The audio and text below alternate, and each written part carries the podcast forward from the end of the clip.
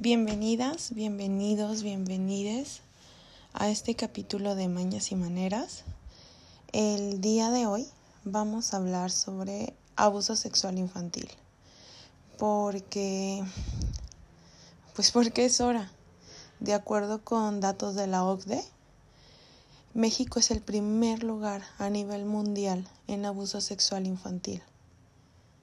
También, de acuerdo con esa institución, cuatro de cada diez niñas van a sufrir algún tipo de abuso sexual antes de sus 18 años y uno de cada seis niños. Además, es importante decir que solo uno de cada diez casos es conocido. Es decir, solo uno de cada diez niñas, niños, niñas que viven abuso sexual infantil puede decírselo a otras personas o es descubierto por otras personas para poder ser denunciado o atendido por lo menos. ¿Y qué pasa con ese uno? ¿Qué pasa con esa una? ¿Qué tenemos que hacer? Bueno, son preguntas que vamos a tratar de abordar en lo que resta del capítulo.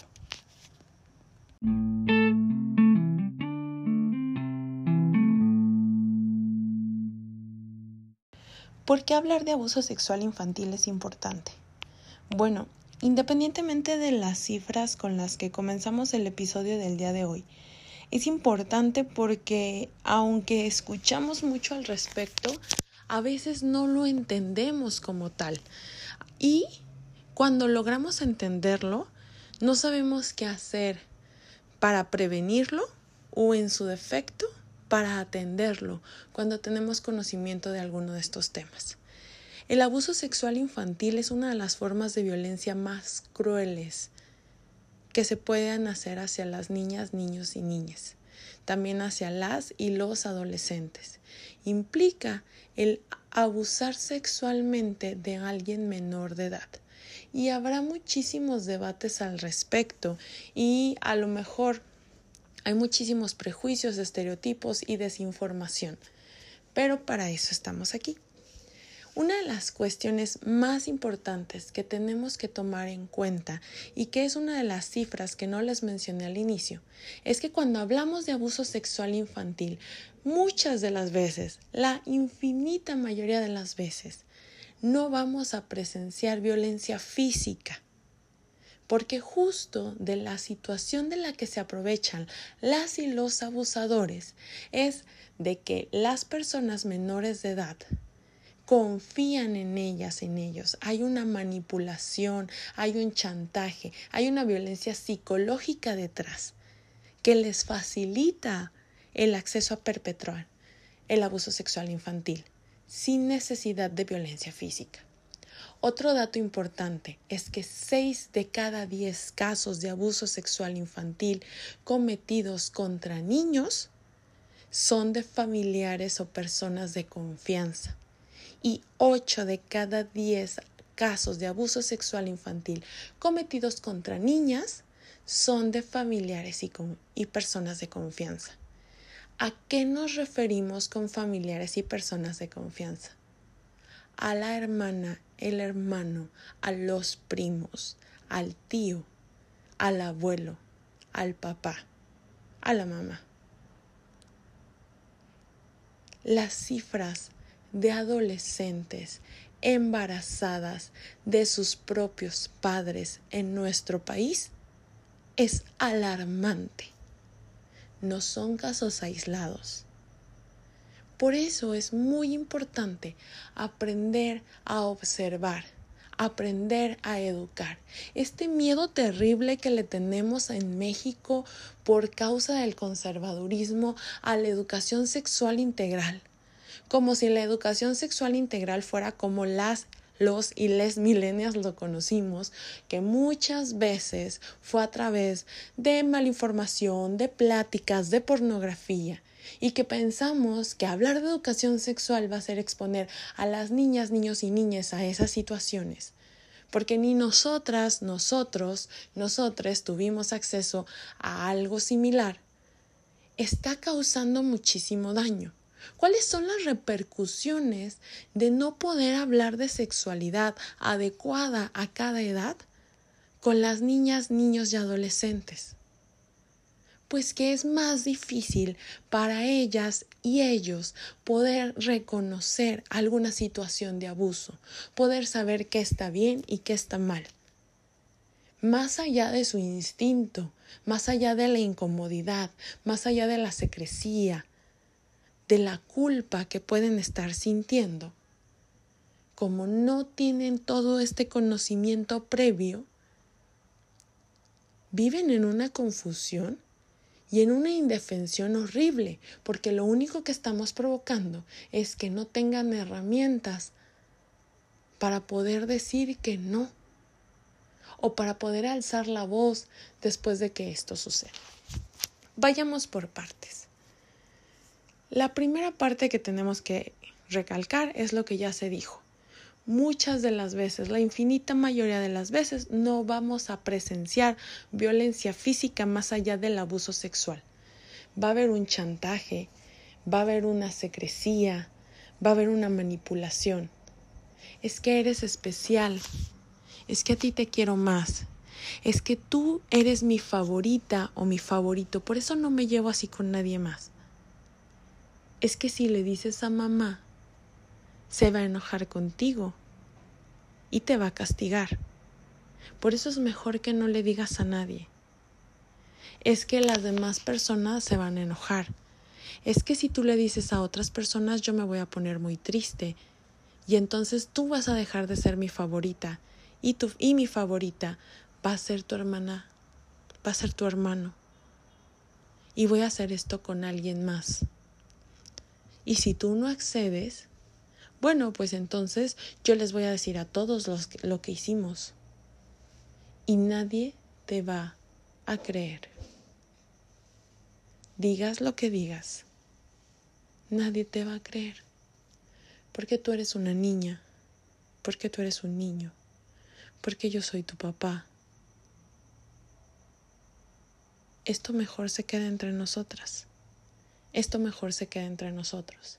Esa es una de las mil herramientas que utilizan las y los abusadores para poder llegar a la confianza, a la manipulación, al chantaje, cuando son, por lo regular, menores de 12 años.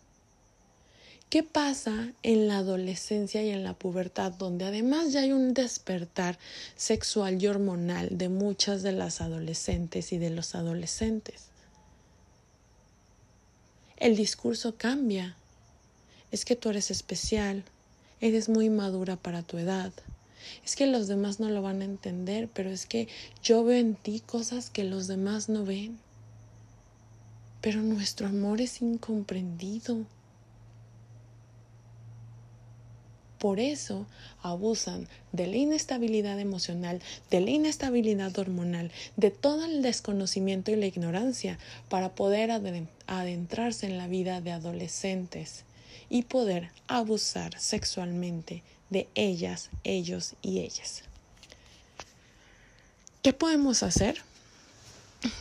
Creo que una de las cuestiones más importantes es poder hablar las cosas dejar de tenerle miedo a los temas, porque el miedo es el mejor aliado de las y los abusadores sexuales. El que no podamos nombrar las cosas por su nombre, el que no podemos decirle, nadie tiene por qué tocarte. Nadie. Si tú no quieres, nadie te puede obligar. Ojo, adultos, adultas, si un niño, una niña, un niño no quiere saludar de beso a un adulto, déjenla, déjenlo. Con estas prácticas, mientras sea amable y dé los buenos días o de las buenas tardes, pero con estas prácticas de no, tienes que ser educada. Saluda a tu tío, saluda a tu tía. Deja que te abracen, dejan que te den un beso. Nosotros estamos invadiendo esta autonomía que tienen de decir qué les gusta y qué no les gusta respecto a lo que pasa con su cuerpo. Y puede parecer una exageración, pero cuando estamos viviendo una situación de abuso, y nosotros no lo sabemos y estamos obligando a las y los menores de edad a convivir con su abusador, pero además estamos forzando las situaciones, pues con qué confianza se van a sentir. Enseñémosles que no es no.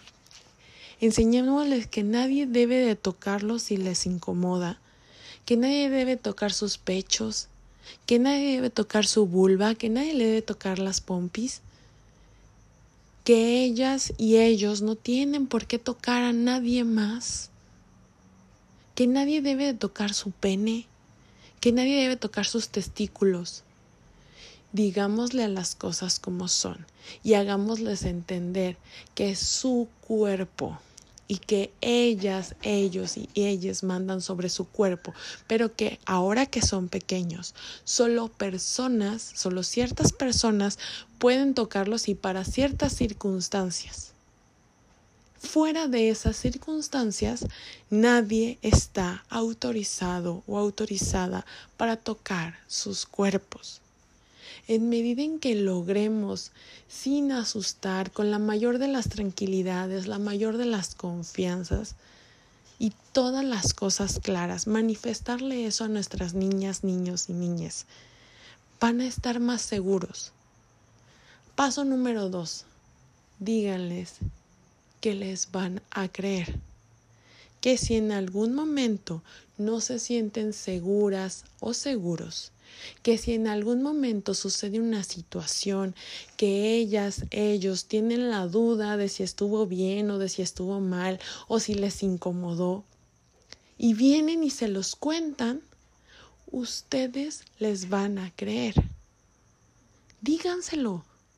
Díganles que confían en ellas y en ellos es indispensable que no quede manifiesto, que digan, ah, sí, es que soy tu mamá. Entonces ellos saben que como soy su mamá, pues yo siempre les voy a creer. No, díganselos y repítanselos constantemente. Díganles que les aman, que les van a cuidar, que les van a proteger y que confían en ellas, en ellos. Es indispensable. Paso número tres. De verdad háganlo de verdad confíen en ellas y en ellos. Hemos tenido muchas, muchas situaciones en las que por miedo, por ignorancia, por desconocimiento, cuando hay una situación de violencia, buscamos culpar a la víctima, sea cual sea la situación. Y ya lo hemos hablado en episodios anteriores es que desaparecieron a una persona. Ah, seguro andaba en malos pasos. Es que mataron a una persona, a esta mujer la mató su esposo. Es que también sabrá Dios qué habrá hecho ella. Porque pues alguien no reacciona así por así. Entonces, o también si él era así, pues ¿por qué seguía ella ahí? Es que asaltaron a fulanita o fulanito ay, es que también, o sea, ¿para qué va con dinero en la calle? Si uno ya sabe que esa calle es peligrosa, pues ¿para qué sale con dinero? Pues es su culpa.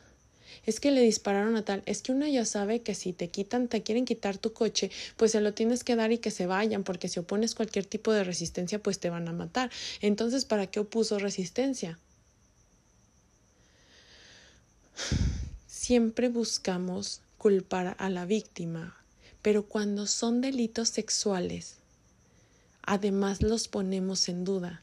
¿Sí la habrá acosado? ¿No será más bien despecho? Bueno, pero si había tomado y en un principio le había dicho que sí, ya luego, pues, de verdad sí se vale decir que no, o de verdad le habrá dejado claro que no quería. En los casos de violencia sexual somos las personas mucho más resistentes a creerles a las víctimas. Bueno, el tercer punto, y es indispensable, es de verdad créanles. Punto número uno. Una niña, un niño, un niño no tiene la capacidad de inventar ese tipo de cosas. No tiene el conocimiento y en casos realmente excepcionales, o sea, hablando uno en cientos de miles,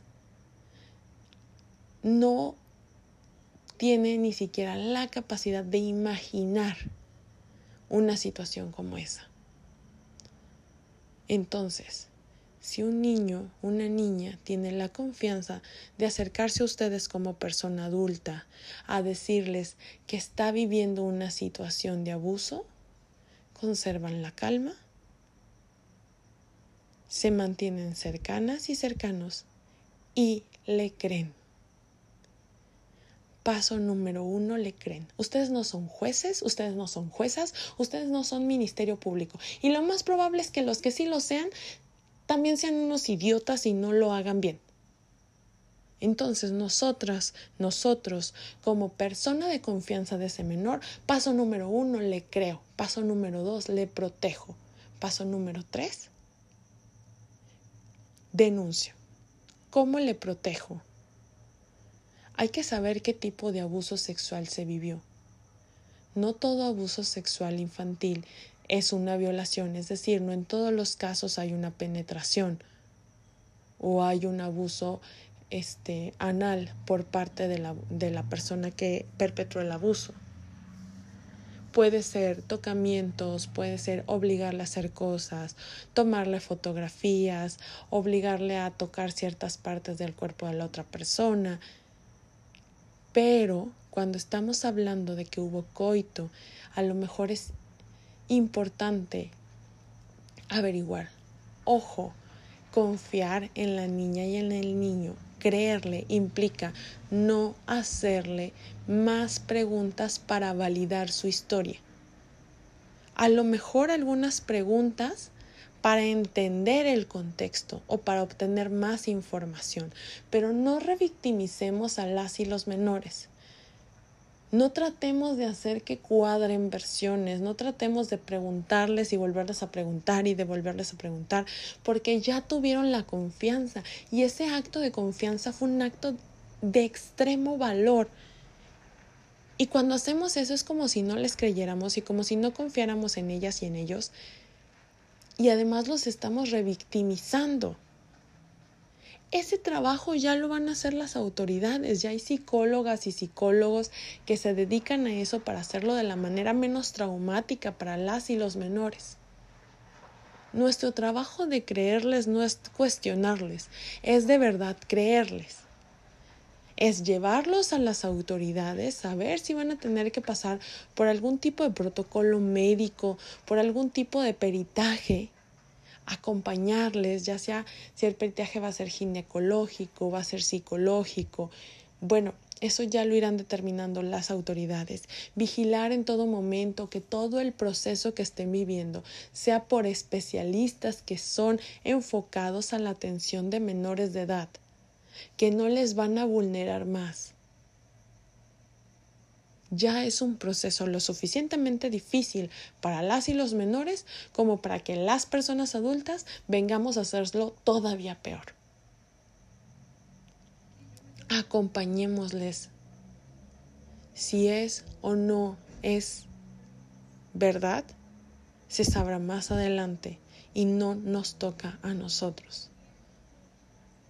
No nos toca a nosotras determinarlo ni juzgarlo y tengan la confianza de que cuando hablamos de abuso sexual infantil, es cierto. Tristemente, es cierto. Y es que las personas adultas acuden a mecanismos enfermos de manipulación, chantaje y violencia.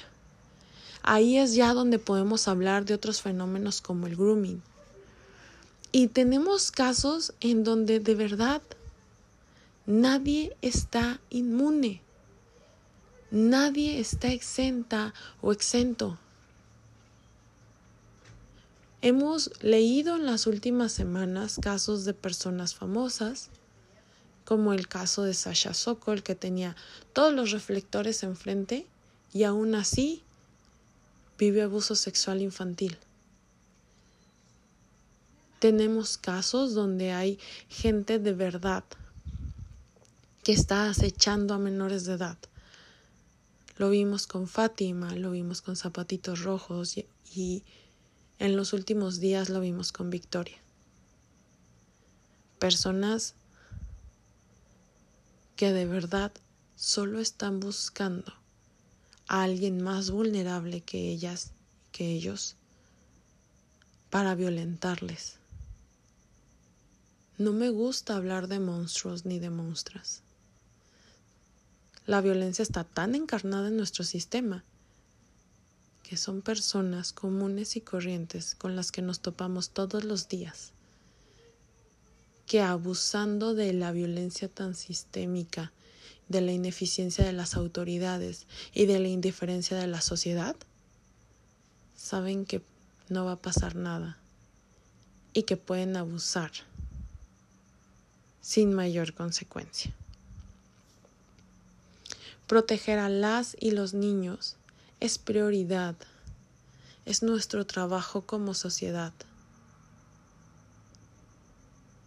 Creerles, cuidarles, protegerles, hablarles claro, tenerles la confianza. Las niñas y los niños de verdad tienen la capacidad de entender. Necesitan información, necesitan acompañamiento, necesitan atención. Hay que tener mucho cuidado, mucha atención cuando estamos a cargo de menores, cuando ya no quieren comer, cuando cosas que antes hacían con mucho gusto ya no las quieren realizar, cuando se encuentran irritables todo el tiempo, cuando hay situaciones que les dan miedo o que hacen rabietas porque no quieren ir a tal lugar, porque no quieren ir con tal persona. Cuando viven con miedo, cuando su estado de ánimo cambia radicalmente. Algo está pasando. Y es mejor creerles, acercarnos e intentar ver qué sucede a que sigan siendo parte de esos nueve de cada diez de los que nunca nos vamos a enterar durante su infancia y va a ser hasta su vida adulta después de un proceso de introspección, de retrospectiva, que nos enteremos que durante su infancia o su adolescencia fueron víctimas de abuso sexual infantil. Como último punto, porque a lo mejor recibir una de esas noticias que una niña, un niño, un un adolescente que encuentre confianza en nosotras y nosotros, se acerque y nos cuente una situación de abuso por la que ha vivido, puede ser muy choqueante o traumática para nosotras y nosotros, debemos entender que hay especialistas en la materia. Aquí, si se encuentran en Jalisco y creo que incluso a nivel nacional, existe Fundación Paz, Paz con ese, Prevención de Abuso Sexual, que son expertas y expertos en temas justo de abuso sexual infantil. Se encuentran organizaciones, esta ciudad niñez que se encuentra ubicada en Eulogio Parra, Casi Américas, donde se encuentra la Procuraduría para la Defensa de los Derechos Humanos de las Niñas, Niños y Adolescentes, donde cuentan con especialistas que conocen los protocolos de atención de este tipo de casos, donde cuentan con ministerios públicos especializados para saber tomar la, la denuncia y tratar de revictimizar lo menos posible a las niñas, niños y adolescentes. Busquemos ayuda. No caigamos en pánico. Es difícil pero estemos a la altura de la confianza que esas niñas, niños y adolescentes nos tuvieron estemos alerta, hablemos del tema y que si alguien se ha de sentir incómodo o incómoda, sabiendo que estamos hablando de manera frontal con nuestras niñas y niños para prevenir este chantaje o esta ignorancia de la que se aprovechan, pues sigámoslo haciendo. Vale la pena, no por estadística, sino por ellas, ellos y ellas.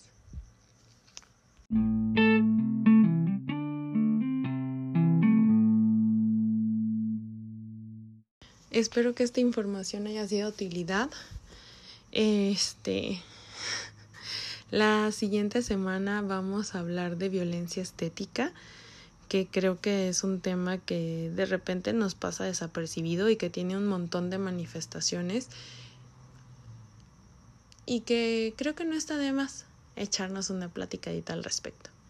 Que su semana inicie muy bien para quienes salen, para quienes descansan pues que sea un gran momento para todas y todos y nos estamos escuchando pronto. Thank you.